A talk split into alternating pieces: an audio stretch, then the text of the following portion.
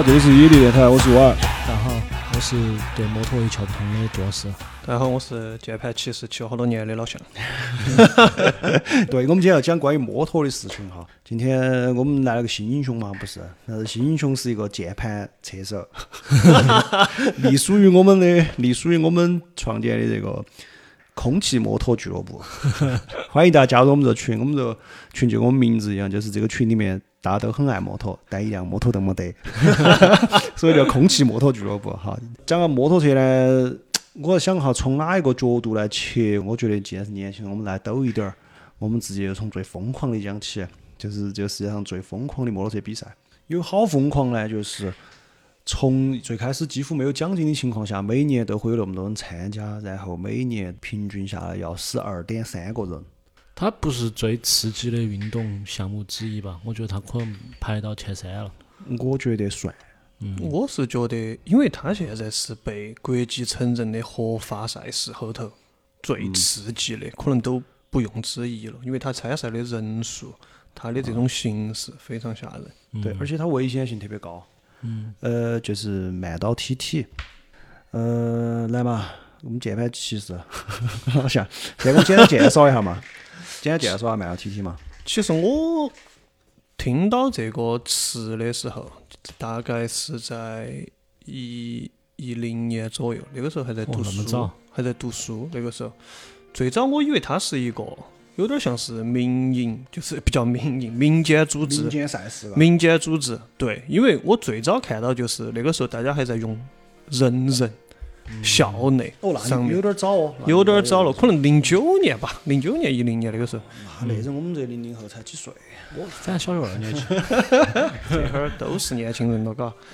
那个时候最早其实是我在校内上面看到了一个视频，那个是其实我现在记那个画质，现在来算的话，可能只有三二零或者四八零那种，就非常模糊。嗯。你就因为它有声音，你就看到那些摩托车走你面前，手持那种可能是家用录像机录的，嗯，就是只有残影，啥子都没得。嚯！我在想这个啥子东西哦？这个因为男人嘛，我们都是三个瓜哦。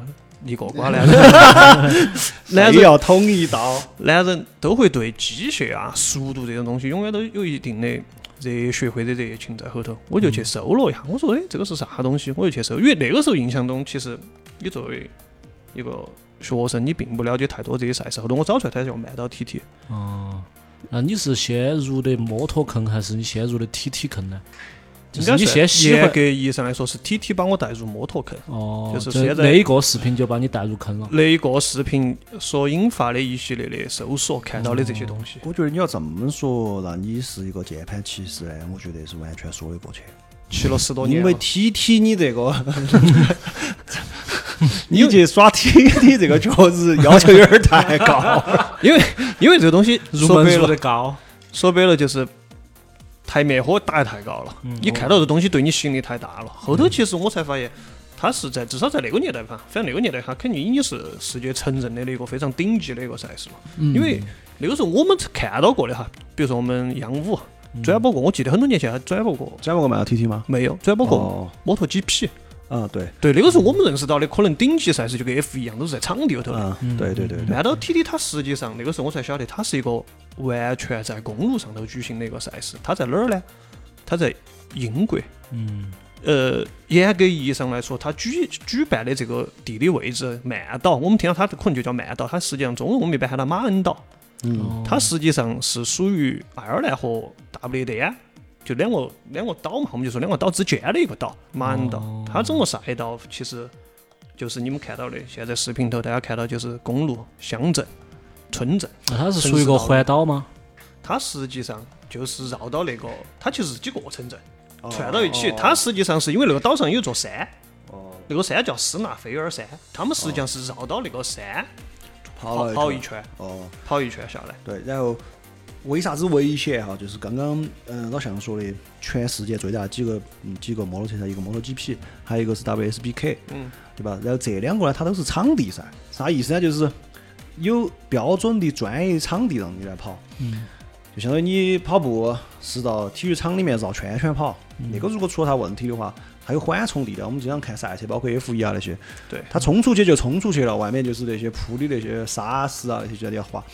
它是定向越野，是不是？这是这个区别吗？就是跑圈圈和定向越野那种不是慢到 TT 是它也是跑圈圈，哦。但是它的圈圈是城镇里面的城镇路，就是它不是为了比赛哦。那个的。你可以这么想，就是如果说我在 WSBK 或者是嗯摩托 GP 我摔出去了的话，我面对的是缓冲带嗯，慢到 TT 出去就撞墙，你就撞到房子上了，撞到房要不然子你就翻到田底下去了。对，就旁边是别个的家，你就看见家里面去了，就那种，所以它很危险。就是大家可以理解这个样子理解就行了，就是你在乡村公路上开摩托车狂飙，飙到好多呢？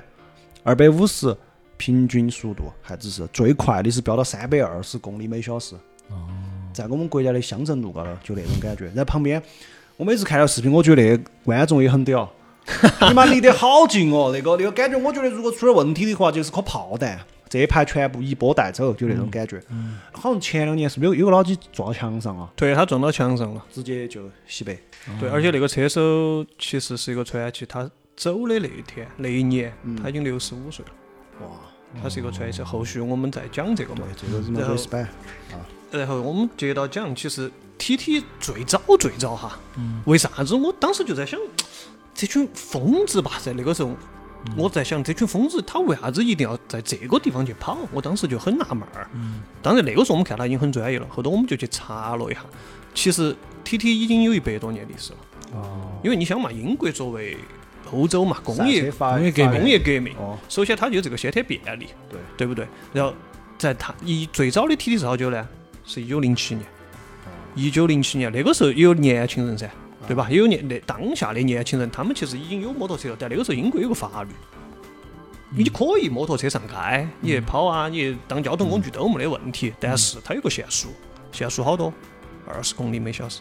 就现在电瓶车嘛，对呀、就跟现在我们现在电瓶车，电城后头，哦，你只能开二十公里，其实而且而且而且还是没减限速的电瓶车。对啊，所以说那群年轻人他们的这种速度的追求，他们没地方放，那他去哪儿呢？我们刚刚不是说了嘛，英伦三岛，英伦三岛，他这专门给你安排了个地方，你就去那儿跑。你这个岛不行吗？老子们换一个岛总可以嘛？所以说，在一九零七年是这么一群人，他们自发组织起来，全到了马鞍岛上面，去把他们的摩托车完全把那限速插头拔了。他们就开始敞开敞开跑，敞跑。所以说，最早其实到现在都有一百多年了，按照体轴时间非常长，好像这一百多年死了两百多个人哦，兄弟们，好吓人哦好。像都超过二百六十个人了。啊，最近两年还暂停了。对 对对，然后这个这个确实，我觉得太恐怖了。因为是这样，我你你乍一听好像说的就是每年死两个人嘛，但是有个这个问题，你如果仔细想的话，其实有点惊恐。为啥子呢？因为它不是说每年都是不同的人参加，其实每年都是那波人，哦，对不对嘛？就是当然有新的加入哈，但是基本上就是一一一一拨人。然后呢，可能加那么几个人，就造成相当于那就是，如果换种说法，就是每年我们一叶子几叶子在抽签嘛，就今年死两个，看我们就这里面哪两个人去死，嗯。对吧？就像 F 一样，你好像每年都是都在跑，但其实就那么二十多个人，好像就那就那几爷子，对，这个这个就有点恐怖，而且最重要是啥子呀？我查了一下哈，这个好像最开始是没得奖金的，没得，最开始没得。现在是有奖金了哈，哦，最开始没得奖金，就纯粹是为了啥子？我只能说为了为了热爱，热爱，对，真的为了热爱把生命都付出了，而且而且那个时候很多人因为你在英国，你去喜欢这项运动，喜欢这个东西，他就想把这东西变得越来越好。比如说摩托的制造设计、引擎、发动机，那我总要有个地方去测试嘛，对吧？其实这个也是初衷，他们很多时候就借慢到 TT 这个机会，因为他。他们为啥子最后定下来是六十公里绕了这么一圈儿？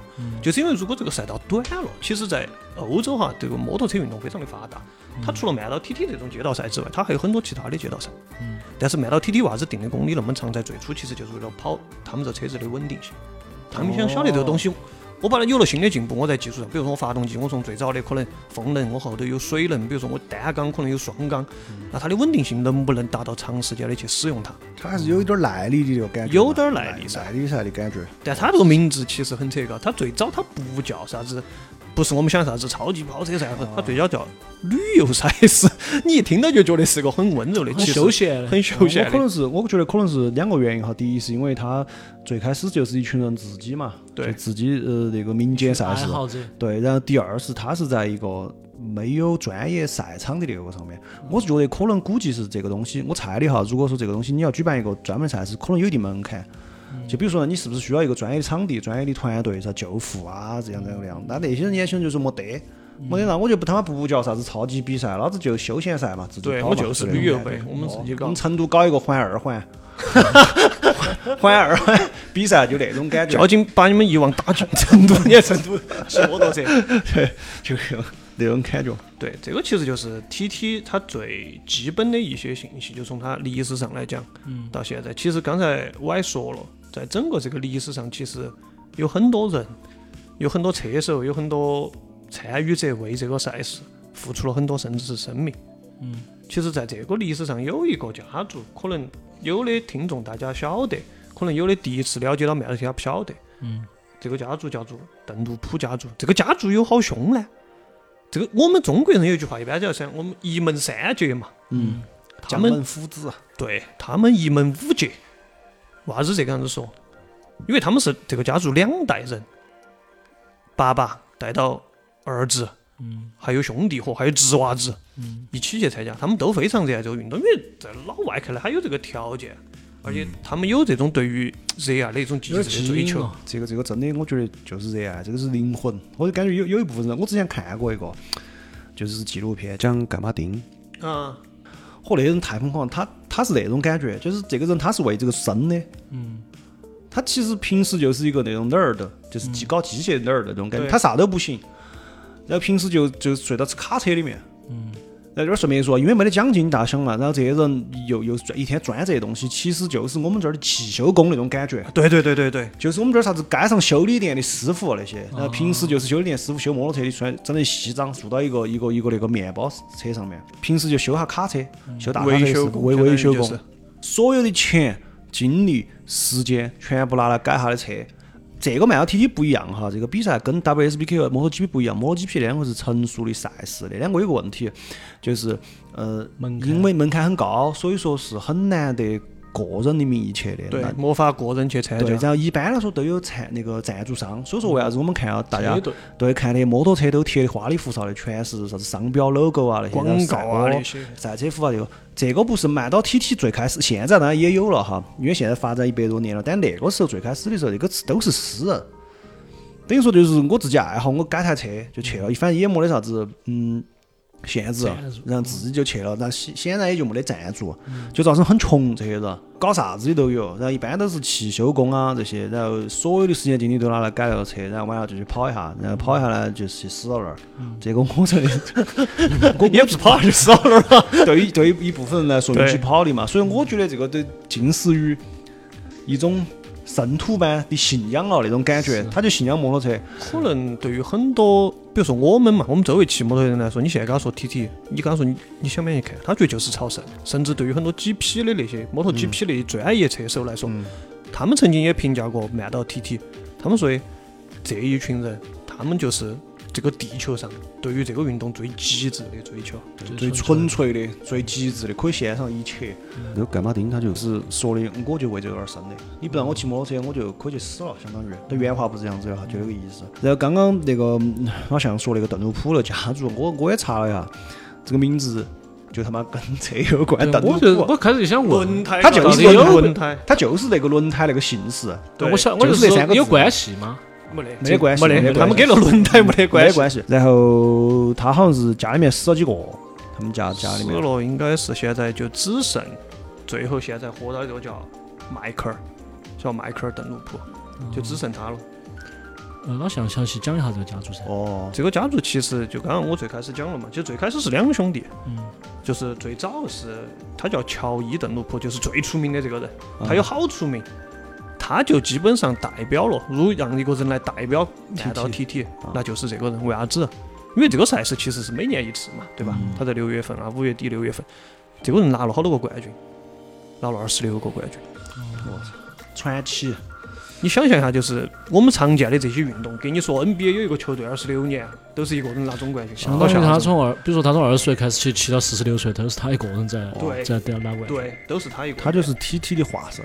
对对，然后他们他他他还有儿子也加入了这个运动，迈克尔就是，对，就是他们一起来参加这个运动，他们一家相当于他乔伊，然后他有好多个，他有二十六个冠军，然后他娃儿迈克尔邓禄普，现是现在目前活到的最屌的，对，然后还有他的家人，他的侄娃子，他兄弟威廉邓禄普、罗伯特邓禄普，他们最终都在赛道上。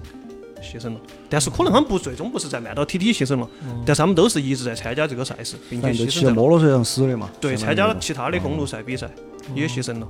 现在的传奇就是他们家的第二代，这个叫迈克尔邓禄普的这个人。等于他们这个家族就已经拿了四十多个冠军了，不止哦，加到一起嘛，加到一起可能都超过五十多个了。哦那确实他们这家族就，因为总共才一百多年，半壁江山，对，半壁江山。对，而且当时我现在都记得到，当时我看了那个画面。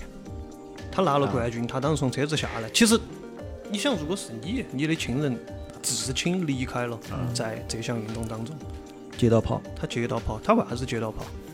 他其实就是想带到这个荣誉和这个对于亲人的这种。你想，亲人他就死到这个赛道上的，他是有这样子狂热的追求和这种精神来带他一起完成，而且他拿了冠军。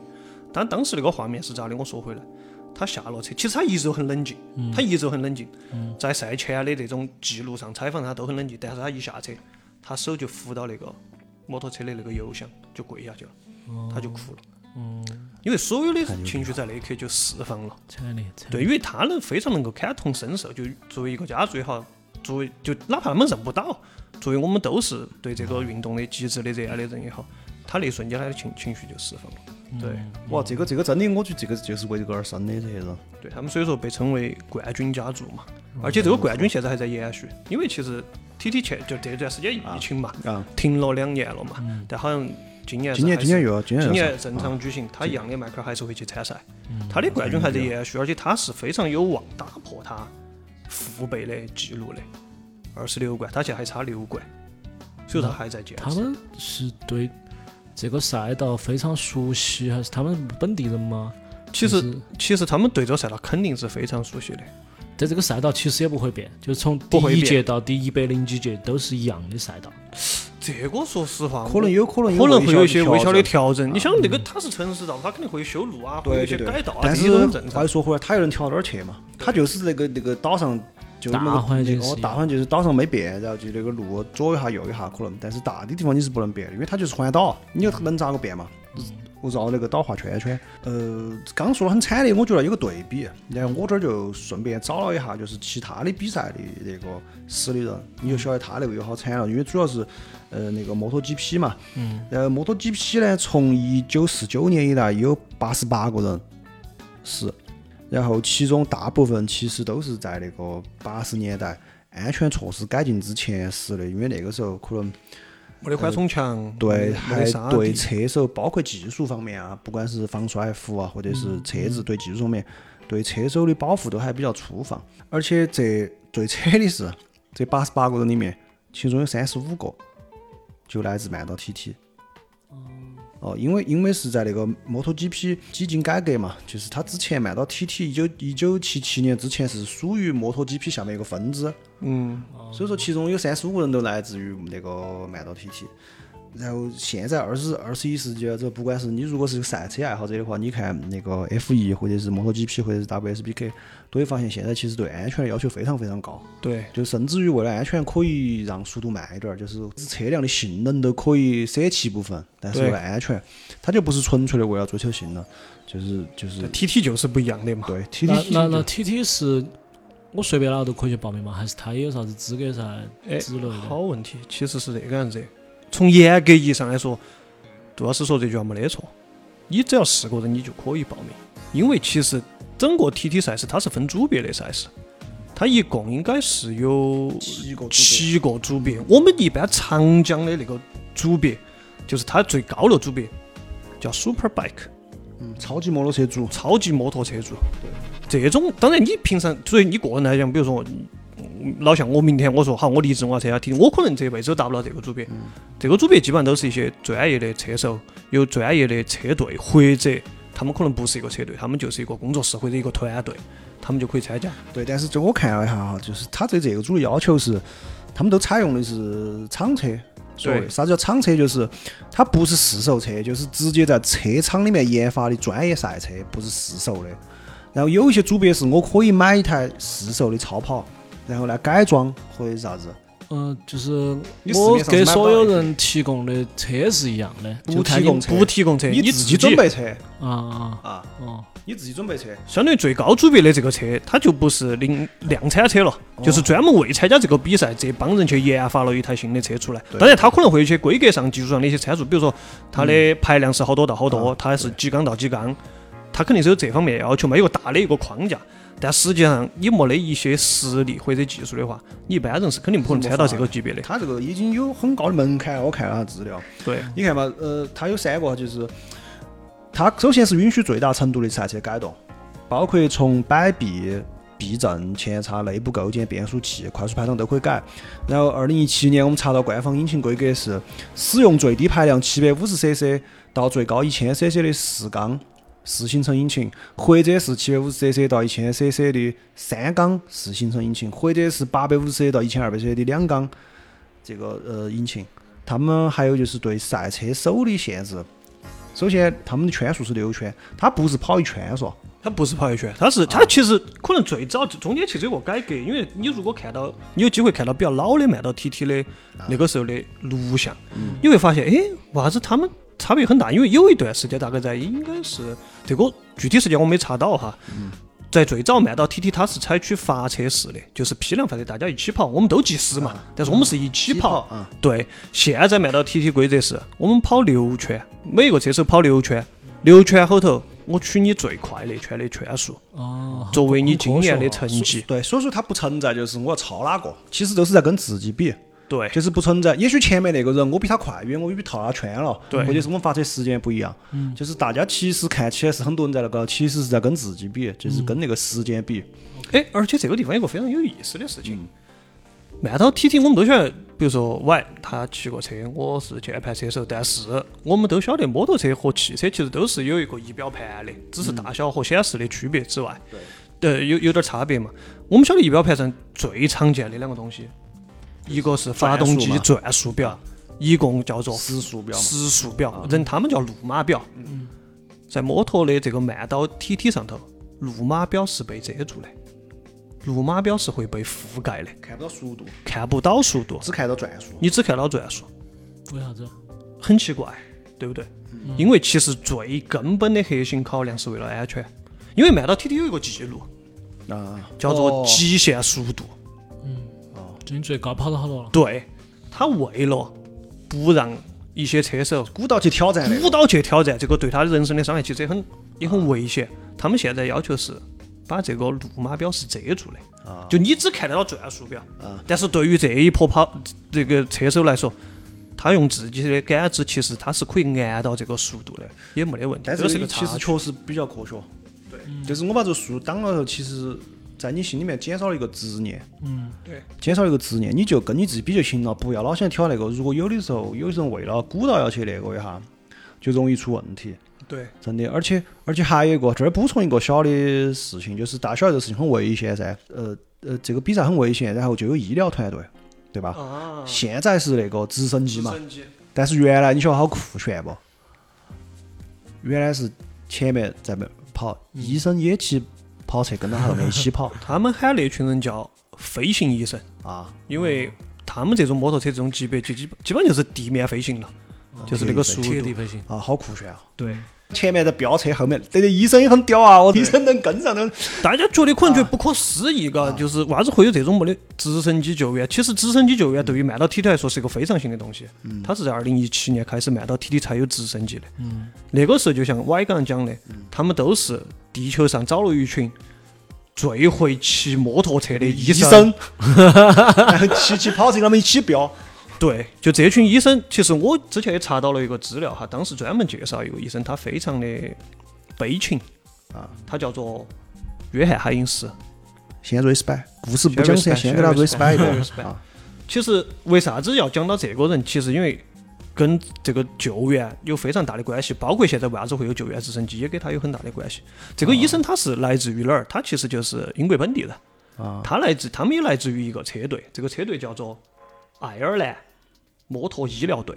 听这个名字你就晓得，他们是专门骑摩托去救援的。他是个全科医生。他们。因为我们讲了嘛，T T 是最早是没得很多商业支持的，嗯，包括可能在零几年、一几年的时候也没有那么完备，比赛的道路也好，防护措施好，医疗环境好，都是靠他们来进行一个支援。他们会在赛道的不同的点都会有可能二人小组待命，他就是其中一个。哦，他们就是当你出现非常意外的一些情况，比如说撞车了、倒了、有人受伤了，最快速度飙过去了，离这个出事点最近的一个救援点的飞行医生。就骑起啥子呢？骑起跟这些参赛选手基本上一模一样的车子，都是你买不到的，都是他们车队自己做的。而且他们是穿起专门的装备，红色的救援箱在两边搭起就狂奔。其实我们说起来很酷，其实你真的去想这个事情，其实是个很惨的一个事情，很悲情的一个事情。对，因为一旦他们出动了，那肯定是一定有大事发生。这个赛场上一定是有事故发生，所以说大家都不希望他们出动，都希望他们你们就来看比赛。好，我们再讲回，但是我想插一句，啊，你先说，我要感慨一下，这个飞行医生哈，这个这个感觉就是太纯粹了，这些人为了这个东西，你会觉得，你会觉得，嗯，离那些功名利禄太很远，这些事情就是很纯，救人的也很纯粹，对，是对吧？因为你想嘛，车手拿不到钱，他肯定也没啥钱，说穿了，我估计能给他报销点油费就就差不多了，对。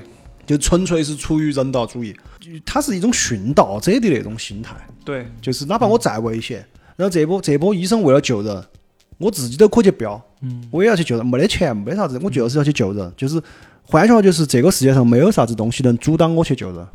对的，就是如果你很危险，可以我可以跟你一起危险，我也要去救你。嗯，太酷了，respect。嗯，对，特别对于这个。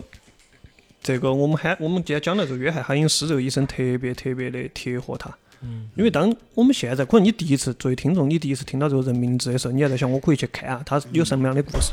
但实际上他的故事早就已经停止了，就是走了，对他已经离开这个世界了，在六七年前，嗯，一五年的时候也是出车祸吗？对，车祸，而且他这个车祸还不是在路上出的车祸，他是在一场。街道赛上面叫斯凯里，也是英国的一个街道赛，叫斯凯里街道赛。他也是作为医疗人员去现场，但是你想作为医生，他们要去熟悉赛道，是对吧？他其实也是在熟悉赛道的这个训练圈后头，因为他其实也要参加这个训练。你想，对，因为他因为他要跑那么快，他才能去救得到人。他是在训练圈后头出的事故。对，所以说牛批。他走的时候他才三十五岁。哦，太年轻了二零一五年那个时候，他才三十五岁，而且在他去世之前，他就一直在争取一个事情，就是飞行救援。哦，能不能用直升机？能不能动用直升机的关系，为这些赛事作为一个保障？他一直在做这件事情，他们那个车队也在致力于做这件事情。哦，其实也就说，因为他走了之后，才真正重视起来。就现在，所以说就用直升机了，是吧？对对，所以现在做，而且。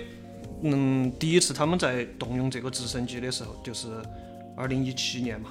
二零一七年他们动用直升机，在二零一六年的时候，在他出事前的时候，他就去申请了这个。所以说，最后头第一次救援直升机出动，当然不一定是 TT 赛事啊，可能是其他赛事，但是他们就让直救援直升机出动了。其实就在他第二年他的生日那天。我操！哎，难受。真的，你们现现在我们可能我们今天讲的有点偏哈，就我们没有完全去讲这个 T T 上面有可能啥子冠军他风驰电掣这些东西。我我觉我觉得这些东西其实这些都是构成他的一部分背后的故事。这个这个这个才是充满了人性的光辉啊！虽然说很疯狂哈，很爪子，但是这些人 从某种意义上来说，我觉得如万事皆修行嘛，这个算不算求道？是这个算不算他用他的方式在求道，在他的道上去去奔？用现在话说追光。跟磕长头其实是一个道理，对，跟磕长头只是形式上的不同而已。就是殉道者的心态去的。你想嘛，他妈又不挣钱，又那么危险，然后结果一切又冥冥之中又个哪个最后，就是最后一次，你你刚好幸好没说第一次出动去救他，我操，我，那 我雷崩了，哭我操那雷崩了，我那雷崩了。对，结果结果是在他生日这边，我觉得就是冥冥中的安排。我觉得这就是一群求道者在用自己的方式。他们这个是有一个呃组委会，还是他们纯粹就是一个自发的这种东西呢？最最早的时候其实是自发组织的，现在他们已经是属于国际摩托车联盟。你晓得有国国际汽联嘛？有国际摩托车联盟旗下已经认定的了一个官方赛事了。对，他们是属于世界最高的几呃那一那一组别的噻，跟我们刚刚说了嘛，GP 嘛，嗯摩托 GP、WSBK WSBK、TT，然后可能还有一个他们并驾齐驱叫达喀尔，哦，对对，达喀尔因。为达喀尔其实也是有摩托车手参加的。对，达喀尔是拉力赛哈，对给大家给大家那个还是荒漠拉力赛。它啥叫拉力？就是呃，它要跑几天那个，它是一个很远的那个那个距离，它不是在场地上，它也不是在小镇上，它是一个比如说横跨一个沙漠啊或者是啥子那种。然后这儿顺便一提哦，那个那个那个也死人，那比较也是，反正哎，涉及摩托车都死人。只是多少问题，然后达喀尔从一九七九年创立以来，已经一共牺牲了二十八位车手。嗯算下来也是将近一一年要死一个，对七九年嘛，所以说有句话，他们说的“冠军在 GP，勇士在达喀尔，传奇就在曼岛 TT 了”。就是一个递进的可能一个关系，大家可能作为摩托车爱好者给了他们这样的一个定义，就是当你已经已经到达慢到 TT 的这个级别的时候，他就已经不是在乎，比如说刚才我还说到的钱有好多，他不在乎这个荣誉带给他好多东西，，我觉得真的就是他就是不断，就像他这个形式一样，他跑六圈，我取最快速度，他其实就是不断的挑战的是他自己。我记得我们之之前应该我们看的那个电影《徒手攀攀岩》，哦，对我也看过那个，徒手攀岩后头有一句话我印象啊。特别深刻，就是在外人看来，我们做的是一个所谓的极限运动，嗯。但真的参与到其中的这些人，对他们来说，他们的心态是非常平和。非常平静啊，因为他们已经在能所准备，比如说我去参加慢道 TT，我能准备的状态、我的车辆、我对自己的一个目标，我已经有一个很完整的一个大概的定位了。我晓得我能做成啥子样子，因为摩托车说白了，在曼岛 TT 上面也是，摩托车所有赛事都是速度和平衡，我只能取其一，我去找他们两个最好的临界点。嗯如果我一味的追求速度，T T 我看到他很快，我们刚刚说他跑了三百多，嗯三百多那也是他在极致的平衡状态下跑出来的。嗯，他也一定是为了完整的完成这圈比赛，我才去开，才敢去追求这个极速。嗯，对，是在这种情况下。你说电影，我也想起之前我看过那个，去年选极速极速车王嘛，就是改改他们改装了一台福特马特达蒙那个，马特达蒙和那个哪个呢？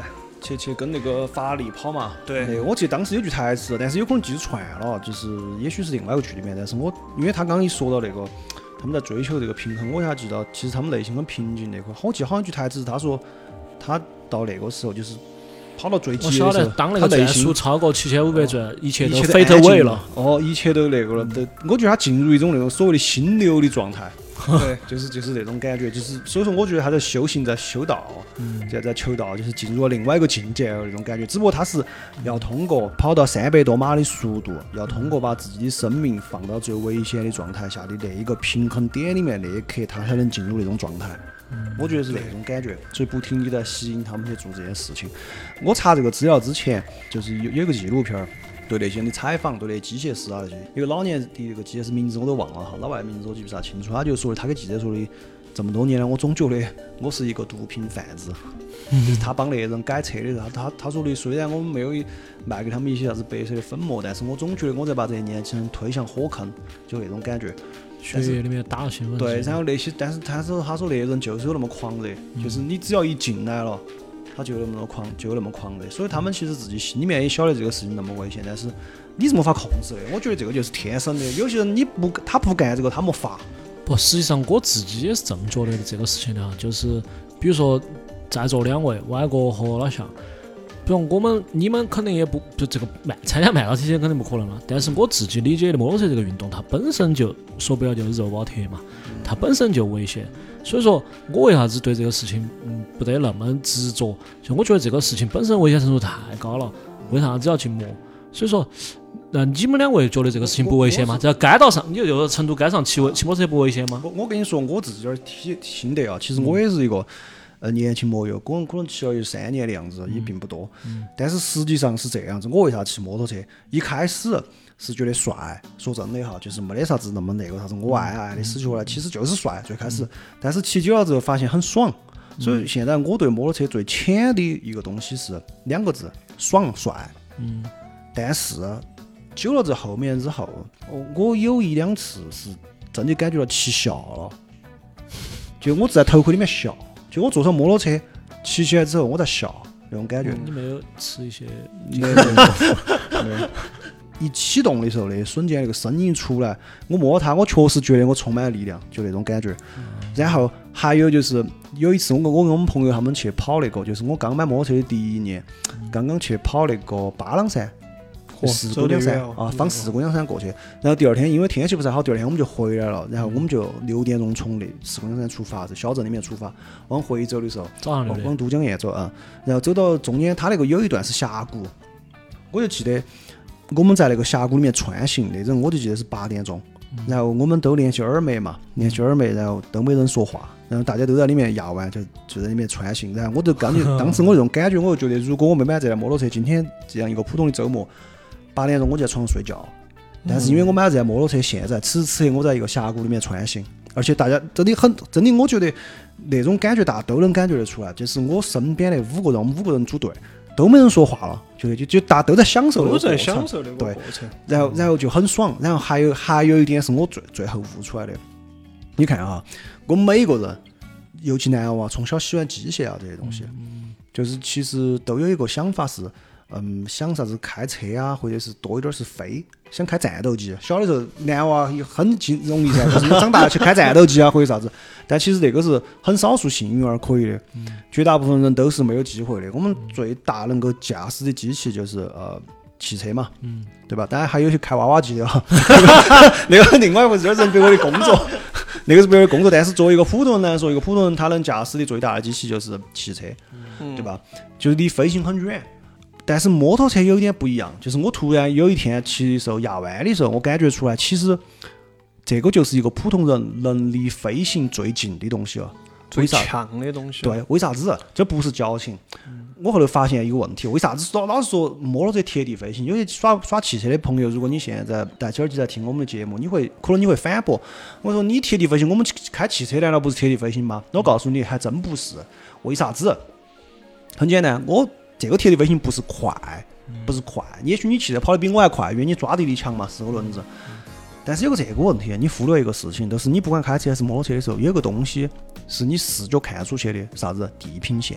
嗯，如果你开汽车，不管你开的好快，你就是他妈开 F 一，只要你没翻车，你从你车上看出的地平线几乎都是平的。我晓得有些赛道有左右，有一点点那个，是但是摩托车的地平线因为要压弯，所以说摩托车地平线是斜斜的它，会斜。它就很接近开飞机。飞机最多就是斜得更凶点儿，飞机可以翻过来嘛，然后再左右翻嘛，可以上下倒起嘛。但是它的这个地平线是会左右摇摆，就是摩托车地平线也可以做到那种，就是你会看到整个说的更感性一点儿哈，就是你会看到一个歪起的世界，嗯，不一样的世界。对，不一样的世界，你那个视角看出来。所以说，我就觉得摩托车，包括它那个速度，还有人的那种感觉。我第一次骑摩托车骑到八十码的时候，跟我开车开八十码完全是两码事。那个摩托车八十码比你开车的八十码感觉就是走直观得多。因为因为为啥子？你人在风里面，有个摩托车大 V 叫那个饼哥，他就老爱说小饼他老爱 以前叫小饼。对，他就他老爱说一句，骑摩托的人就是在用自己的身体切开空气。但是这个有点儿有点儿有点儿做作哈，有有点诗意，有点做作。但是我觉得确实这个感觉是完全不一样的。如果你愿意去试一下的话，你就晓得同样的速度，摩托车和汽车完全不一样。然后还有就是我说的，摩托车就是一个普通人最接近飞行的体验啊。嗯这个才是为啥子我们说摩托车是贴地飞行。对听歪哥说完，因为可能一摩托车这东西总在每个人心头的时间和契机是不一样的。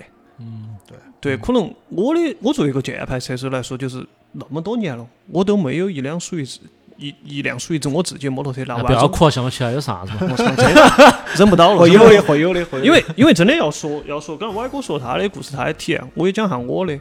因为我很小的时候，我爸爸的同事送了我一个天宫的模型，是他拼好了的，是喷了漆的。哦，就是本田的一辆赛摩，叫啥子名字我真的不晓得，因为还那是天宫，我们小时候都耍的都是奥迪双钻，因为那个时候因为那个时候我太小了，那个时候还没得奥迪，奥迪都是后来才有的。但这个就扯远了哈，但那个时候确实是辆天宫，因为我记得，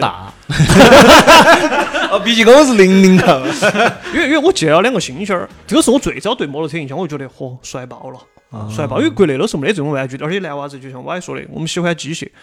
我最早喜欢摩托，慢到 TT 是一个契机嘛，就是我可能零九年、一零年我了解到，在我真正爱上摩托是在六年后。我虽然没得，但是我骑过，我骑过八九天的摩托车，也是在一个岛上，但不是在曼岛，是在普吉岛。曼谷，就在曼谷，为啥子？为啥子？为啥子？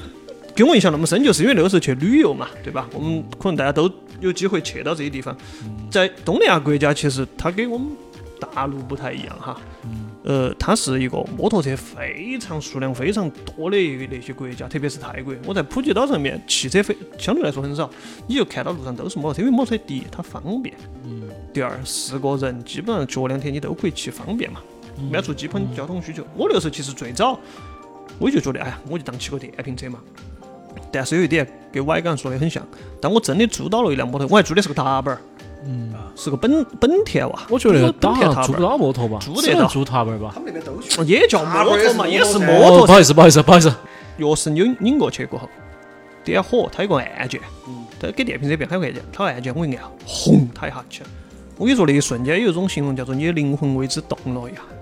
哦，太爽了。你们两个在搞啥？我们两个在传道，我们俩今天听完这一期，这世界上至少多好多。我我我我相信我那一瞬间我的灵魂动了一下，和慢岛 TT 那些车手在他们发车前把那个火点燃是一样，不用说明了，明了，共鸣了，真的绝对是共鸣了，燃上了，绝对是共鸣了你。要连压绝对燃 上了。正儿正儿八经的那一会，我就觉得，嚯，我这辈子是第一次体验这种感觉，然后我就骑起来了，我就骑起来了。当时我还搭到我的女朋友，现在我的媳妇儿哈，这个就不说了，我就搭到她，我们在那岛上穿行，就像我还说的一样，我开车，现在大家可能很多都开车。挡风玻璃挡到你前头，你其实在那个环保式的座舱里头，你觉得没得那种直观和切身的体验。当你骑上摩托的时候，那个风吹到你身上，你戴到头盔，它吹到你脸上，可能面部嘛，我们那头盔不是全遮全全罩式的那种，你就会感觉你真的很自由。它是这样的哈，我觉得这个这个可以换个角度，其实是这样，你开车其实是在一个空间里面移动到了另一个空间里面。就是你其实没有，你虽然在路上跑，但是你没有跟它处到一个空间，你在车的舱里面，它给你隔开了，对你在一个小空间里面，然后凭空的传到另外一个空间，然后你下车，然后你才进入外面的空间。摩托车是你在一个空间里面移动，对，就是这种。汽车是两个空间在移动。而且而且还有一点，我可能我这点比较奇葩，可能不晓得咋的，我性格原因，我觉得摩托车对我一点还有一点很吸引，是因为它够孤独，因为它是一个人，很多时候哎，今天这一期要聊苦，真的来嘛，来嘛，我也还有，我有，我也有故事。那年我也十八岁，不，就正儿八经讲，可能现在你们有时候看到外头一些鬼火打到妹儿，吼吼得凶的，在街道上拧油门儿，其实他没得办法去正儿八经去体会，就是你骑到一个摩托车，比如说像我他们骑到巴朗山，他一个人坐到车上去骑行的时候，感受地平线的左移右移，去感受山谷间的这些风。你回想一下，当你开车的时候，其实现在有一句话形容男的嘛，在上楼之前都想在车上把最后。把最后一首歌听完，我再下车回去。你在摩托车上的时候，其实就很纯粹，因为在那一瞬间你就是一个骑士，在那一瞬间你可能不是老汉儿，不是老公，不是儿子，真的就是那种感觉你甚至可以换。我曾经，我曾经，当然我还没有实现。我曾经我跟你说，这一期你听完，你媳妇儿绝对给你买摩托。我反正隔会儿我们到时候录完我就给他听。就正儿八经，你就感觉你是那一个孤独的骑士，你去感受你在那一瞬间，你就在感受当下。对你没有身份，你就是你，你在骑一辆摩托车，就你你你的所有身份都不重要，对这个，对真的那个那个油门发动了呀，哎轰，到底在哪儿买来？你们说呗。今天我们这个必须有个植入广告，马上立马招商。必须招个商。红到那个 Dream Dream Win 赶紧来找我们。结果九江气不气派人来找我们，赶紧来，赶紧来。哎呀，其实刚刚我也说了，他可能嗯他你第第一辆摩托是啥子啊？春风二五零 NK 嗨，说到这个牌子，其实我又可以把它领领克回来，领克到卖到 TT。啊，其实春风这个牌子，我不晓得杜老师听没听过。春风其实是我们国产品牌嘛，对吧？对，它是据我所知，它应该是唯一参加过曼岛 TT 的一个啊厂商。是是是，但是有有有有人吐槽别个，就说别个不是他春风的车嘛，他车嗯他的车不是不是他们自己造的，对但这个也很正常。对，就是我是觉得有有几点，第一点是从国际惯例上本来就不一定是他造的，对吧？那照你们说红牛车队，那它是红牛造的嘛？红牛他妈造饮料的，这是第第二，啥子东西要有个发展的过程。对我觉得你要允许别个去做，你首先要允许别人参与对，你不能一来就是。哦，就要就要在一个很高的水平，一来就去拿个冠军，你才是真的去参加。不，因为现在有些车友哈，我在骑车我晓得，就是一说到国内的国内这些品牌，呃，哦出了个车就各种哦各种他。踏雪或者啥子试，有没有差距？有。问题是两点，第一点是本身你就要正视差距才能赶上，第二点是你花好多钱买的嘛。人家是不如进口车，但是人家也卖的便宜啊。你花两万块钱买的车，你跟人家五万的去比，有些跟十万的去比，而且而且确实，它确实是一个很好的产品。为啥子？春风那个二五零 NK 出来之后，包括后面的 SR 出来嘛，之前川崎在中国是有二五零排量的，对，就 Kawasaki，现在没得了噻，就完全就是小排量被国产车子挤得很了。我不是说春风挤它，我是说被整个就是国产的品牌的小排量的二五零啊这些就给挤挤没得了。就说明买的人多，买的人多就说明这个产品确实是一个好的产品，大家才会去买它，因为把到了它的点，啥子就是花并不多的钱，花进口车三分之二的钱或者是一半的钱都能买到对，跟你一样的体验。甚所以说至更好。对，其实其实这两年这个春风的小排量已经做得很好了嘛，性价比也很高，因为跟 KTM 合作之后嘛。对，然后我想说的就是，大家对国产车，好，因为今天我们是个摩托车节目嘛，然后我们是希望这个事情，呃，能够引给大家点儿思考，或者是给大家点儿启启发。首先，我们说的不一定是最对的，我们找的资料也不一定是最准确、最全面的，但是我们想传达一个比较，我们认为就是这是我们电台的价值观哈。我们经常在一些节目高头说啥子，这个不代表我们节目立场，我们今天说的就是代表我们节目立场，我们今天节目立场就是我们的态度已经摆对，了我们这儿是态度。OK，就是说宽容一点，去 enjoy 这个事情，摩托车的事情本身，然后正视差距，然后给大家给这厂商一些时间和理解。对，然后最重要就是去 enjoy，就是去骑，嗯，对吧？有个纪录片是啥子 Why We Ride，嗯，对？吧？就是我们为啥子要骑摩托车，就是骑。但现在是我想稍微插一句啊，就是我们没有掐国产厂商的钱，我们这个纯粹 说听下来觉得春风给了钱，说到这儿就纯粹说到这儿了。纯纯粹说到这儿也好，本来也是个小电台，本来也是个当然如果有如果春风愿意给我们打钱呢，也是可以联系我，请在评论区联系我，也可以。因为其实嗯其实刚才为啥子会突然提到这个，就是我问了喂，就是他骑的是啥车？因为我曾经有一有一段时间我是有点按捺不住这冲动，但是因为家教太严，在被管到了。怕媳妇儿。当时我实实际上我是去查了很多东西的，我去看了，比如说合资品牌，啊，比如说比如说铃木，我当时很喜欢 GSX 二五零 R，哦，这个我当时就在想，国产有没有哪个牌子可以有？那个时候最早我才说还没得，直到春风出了它的二五零街跑那个啊仿赛嘛呃 S R，S 二二五零，我就在想，可能当现在喊我有一天，我家头领导跟我说，用我老婆跟我说，喊你可以买了的时候，现在很多了，现在选对，我觉得我可能会去选一台国产车了。我觉得是，国产车国产车现在小排量做的还可以，真的性价比很高。对，我觉得虽然我们现在的大环境整个来来说，就是我们可能从慢到 TT 又从了扯到我们环境有点远，但是我们面对这样的现况，就是很多城市它静默，一线城市，我们没得好的机会像国外那个样子，去你喜欢一个车，你把它买出来，你要赶上去肆意的去骑对，它而，且还可以改，还可以改啊。但是我觉得。哪怕它现在在中国慢慢发展成一个小众的，它以前是一个工具，它纯粹就是一个交通工具。最早摩托车在我们国家内，但是现在它慢慢发展成也是走另外一个方向了嘛，它发展成一个群体的一个爱好、一个文化。对，对我觉得我们也要去支持国产的一些品牌，以理性的眼光去看所有的这些事情，包括有人喷我，我最早我我给人家摆慢到 T 最早我一般这说 T 就是疯子嘛，死了背时。对，不，我觉得不理解。你能你能不能理性的看待一个爱好一个东西，在对于你身边很多事情来讲，其实都是这样子。你对于一个爱好的态度，你可能对于你工作、对于你爱情、对于你家庭都会有不同的态度。你能不能以正确理性的价值观去看它？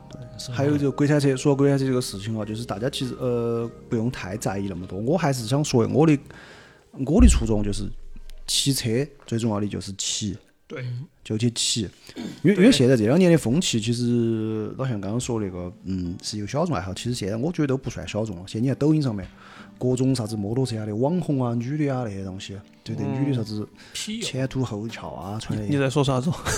痞幼有有个女的，她说是个女的，就是已经就是跟摩托车没啥关系了。有些女生就是穿的很暴露，然后拍个照。在说到这儿，可能大家以为，哎，我要喷人家，我不，我不，我觉得是这样一个东西。摩托车不管我们再好喜欢它，但是它就是一个工业产品，是一个产品。一个产品大家买到之后可以有各种各样的用处。我买一个花瓶，我可以用来喝水，这是我自己的选择。嗯我也可以当它当痰盂。所以说，我是觉得，第一，不要去喷人家那些女的，就是人家女骑拍啥子穿的很暴露拍照那些，人家就买回来当个背景板，又爪子了嘛。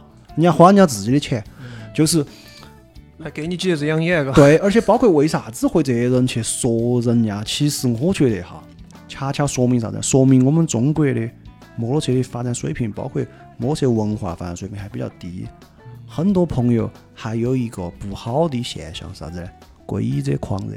嗯，他其实还有点归依者狂热，所以他去喷那些他觉得人家在乱耍的。嗯，其实不用，我觉得摩托车圈要要进化就很简单，就一点，各耍各。你如果是买来骑，你就骑，你就骑，你就不要去说别个，对，你就是骑，你就每天就出去跑，不要想那么多啥子摩托车的牌子，啥子攀比，这样那样。我们之前，我之前我们自己组了个车队，晓得嘛？就就是有几个朋友叫安全第一，就是也只有那么几台车。